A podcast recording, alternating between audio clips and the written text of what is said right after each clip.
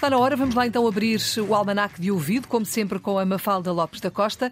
E Mafalda, hoje vamos conhecer a origem da expressão pôr os pontos nos is ou colocar os pontos nos is. Há duas formas de dizer isto. A questão é, de onde é que isto vem? Porquê é que nós dizemos isto?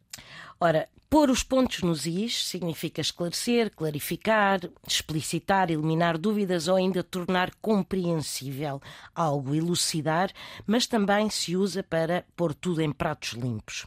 A origem desta expressão está ligada ao facto de, inicialmente, os is não serem assinalados com qualquer sinal gráfico e por isso mesmo era usual na escrita aparecerem os is duplos, o que por vezes levava a que fosse difícil distinguir entre estes Is duplos e a letra U. E até ao início do século XVI, e para distinguir os Is dos Us, grafava-se um acento grave sobre os Is.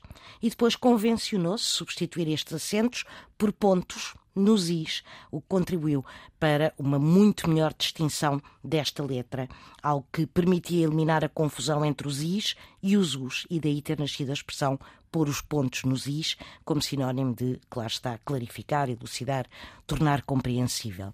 E tantos anos depois continuamos a pôr os pontos nos is. Obrigada, Mafalda Lopes da Costa. É assim todos os dias a esta hora na Antena 1, o Almanac de Ouvido. Não se esqueça que fica também disponível para ouvir sempre que quiser na RTP Play.